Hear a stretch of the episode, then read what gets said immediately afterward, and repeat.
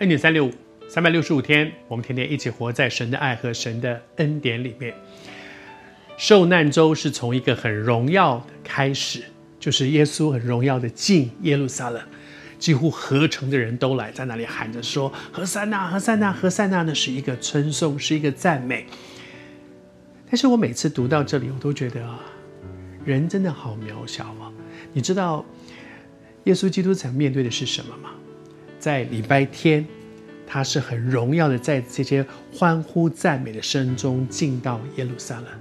可是到了礼拜五，就是这一个城的人，不是另外一批人，就是这些人在那里喊着说：“把他钉十字架，把他钉十字架，把他钉十字架。”人真的很渺小，人好善变哦。人很多的时候没有办法持守，在那里喊啊，喝三那，喝三那，称颂神的是他们。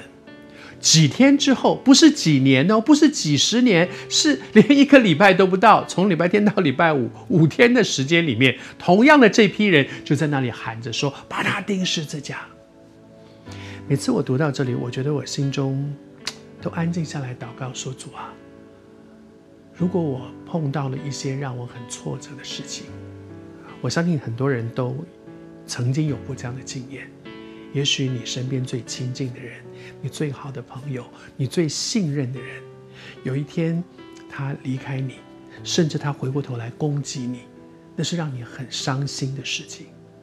可是当你遇到这样的事的时候，但愿耶稣的经历可以给你一些安慰，因为他知道你，他知道你的感受，因为他跟你面对的是同样的境况，甚至比你更严重。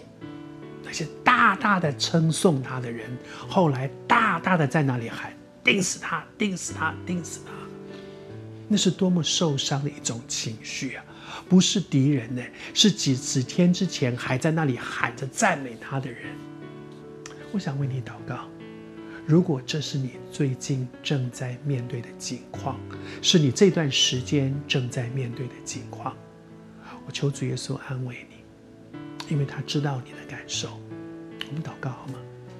主耶稣，谢谢你，谢谢你来做人，你经历过人生里面的各种不同的境况，包括像耶稣这样被背叛、被遗弃、被孤立。